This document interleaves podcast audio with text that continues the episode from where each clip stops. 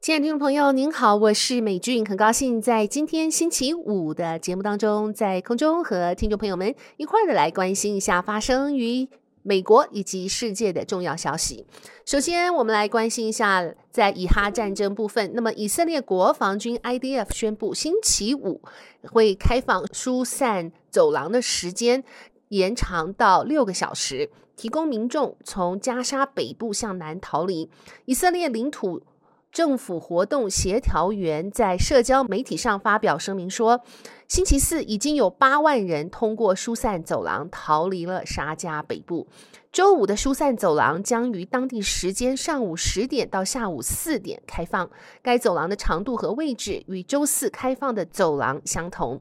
埃及边境官员表示，星期四约七百名外国人通过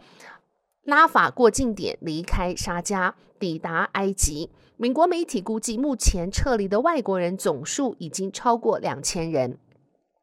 以色列国防军发言人阿维凯·阿德拉伊在 X 平台上用阿拉伯语呼吁加沙民众尽快撤离。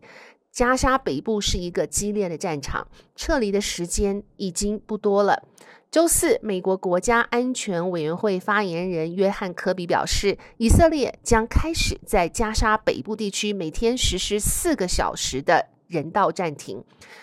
在科比宣布这一个消息同时，以色列总理内塔尼亚胡发表了一份声明称，如果不释放人质，就不会实现停火。本周早些时候，他表示可能会进行战术上的小停顿。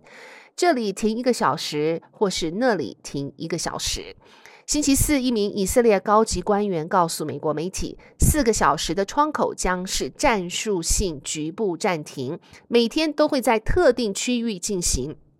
加沙区将提前几个小时收到暂时停火的通知，以便民众能够往南方撤退，寻求援助和救济。而他们也在加沙南部。进入了三十五个大货柜，充满着水和救济物资，提供给加沙人民。而另外，在 BBC 英国电视台和 CNN 上面的电视台都有。访问当时在撤离的巴勒巴勒斯坦民众，一名妇女表示，他们老早就想走了，但是一直受到生命的威胁，哈马斯不准他们走，表示若是他们想走的意图，将会把他们全身撕烂。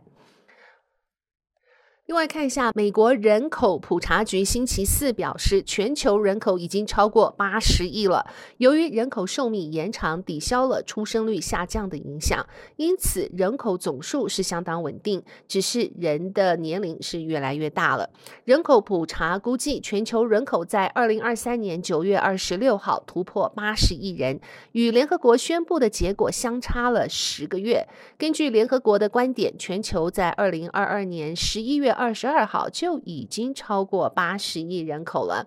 人口普查局在一份声明中指出，这种差异是由于各国计算人口的方式不同，以及一些国家根本不计算出生和死亡人口。声明表示，一些人口最多的国家，像是印度和尼日利亚，十多年来都没有进行过人口普查。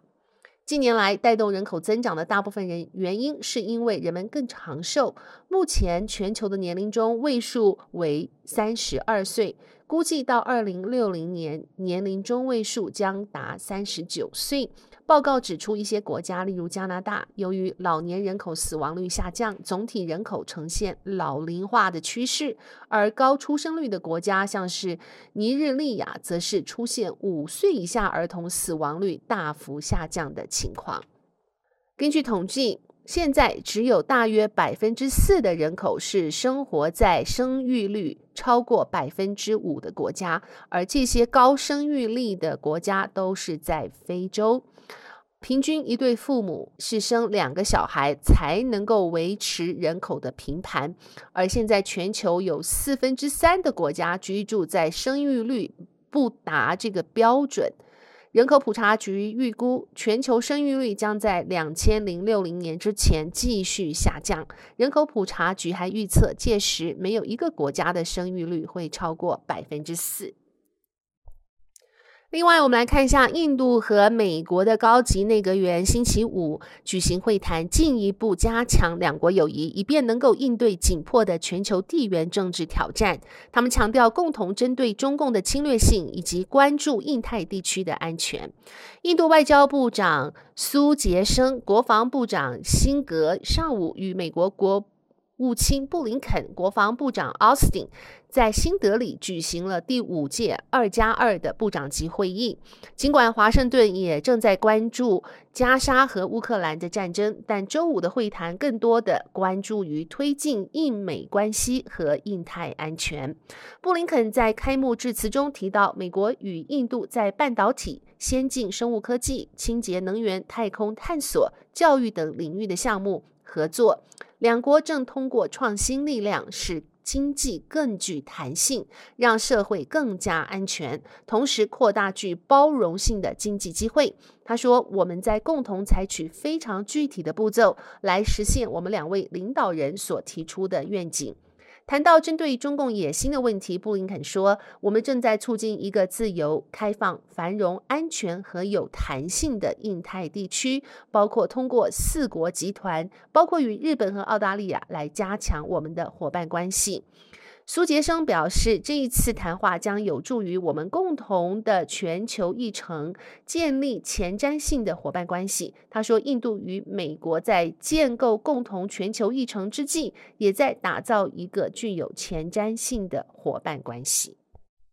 星期三，台湾与美国在伦敦举行高层会谈，并且签署了一项新的贸易协议，这让中国。政府眼红跳脚，第二天就要求英国停止加强与台湾的关系。台湾和英国签署了一项新的提升贸易伙伴关系协议。英国国际贸易大臣何德森接待了台湾经济部部长、次长陈振齐，双方举行会谈。台湾表示希望借此进一步强化台湾加入跨太平洋伙伴全面进步协定的条件，并且提振台湾与其他欧洲国家的关系。英国今年七月已经正式签署了加入 CPTPP 的协议。中共驻伦敦大使馆对此提出了抗议，声称北京一贯坚决反对与其建交的国家再和中国台湾地区进行任何形式的官方接触。声明还说，呼吁英国停止贸易合作为借口与台湾进行官方往来或加强实质关系。台湾在英国设有实质的大使馆，但伦敦并未正式承认中华民国政府。路透社三月报道，在台湾升级海军力量之际，英国在去年通过了大幅向台湾出口潜水艇零件与技术的军售案。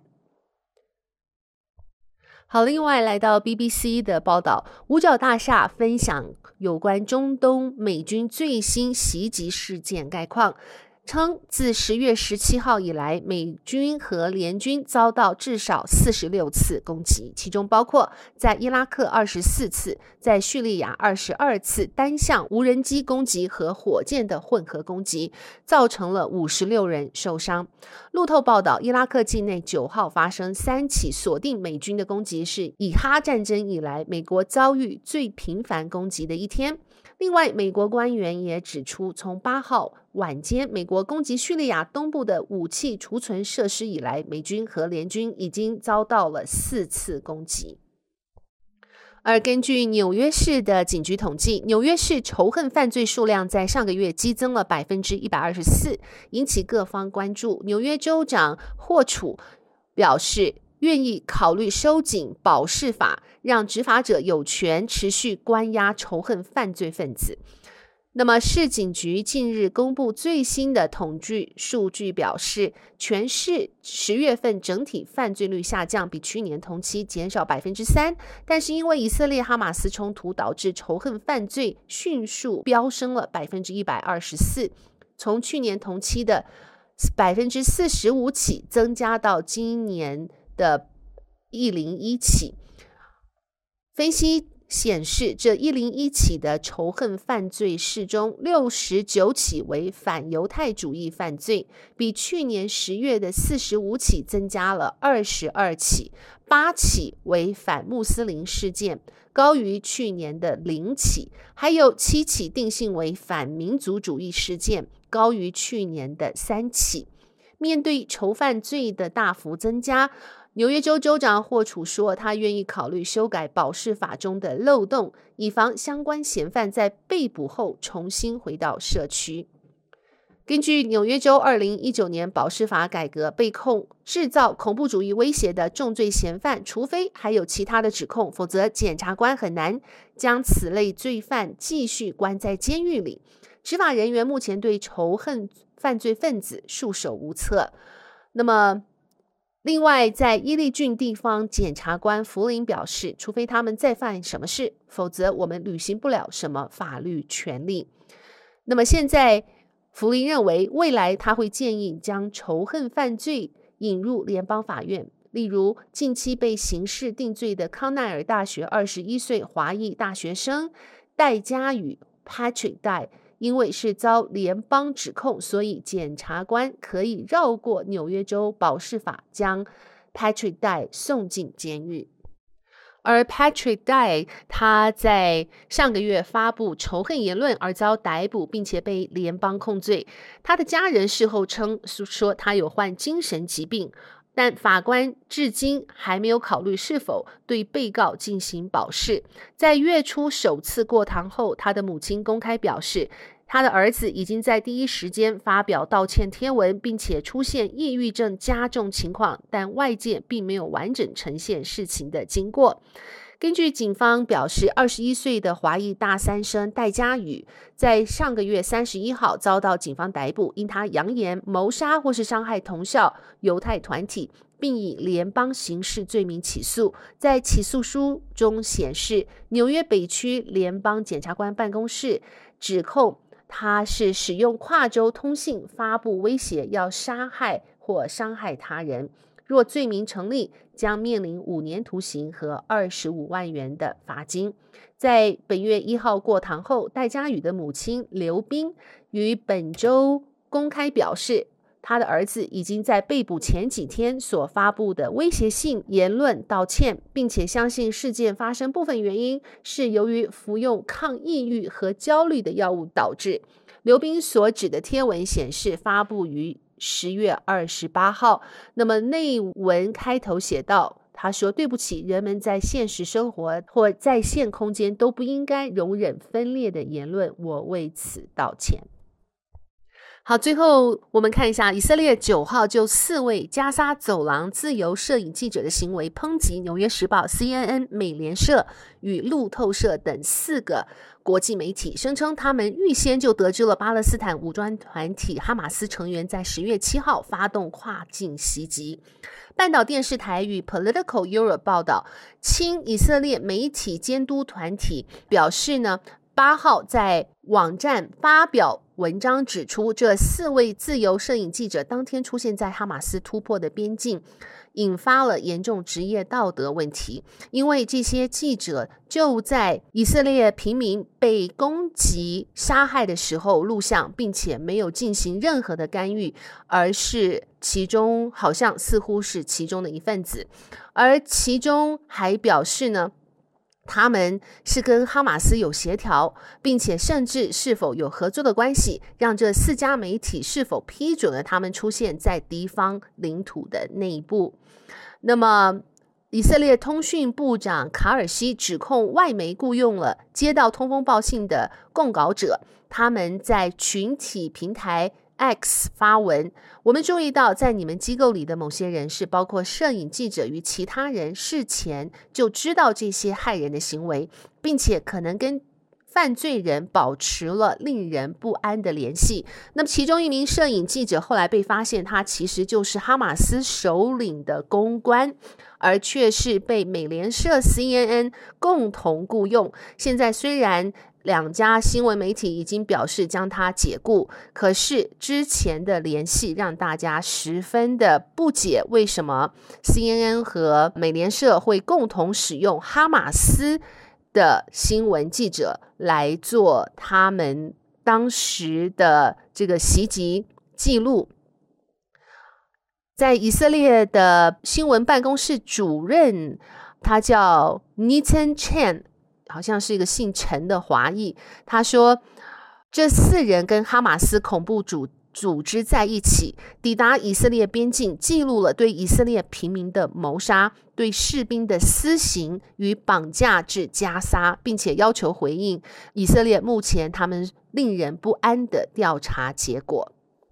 好的，亲爱的听众朋友，谢谢您收听美俊为您整理编辑播报的全美以及世界的重要新闻。在这边特别感谢大纪元以及世界日报所提供的资料。祝福您有一个愉快的星期五和周末。我们下周一同一时间再会，拜拜。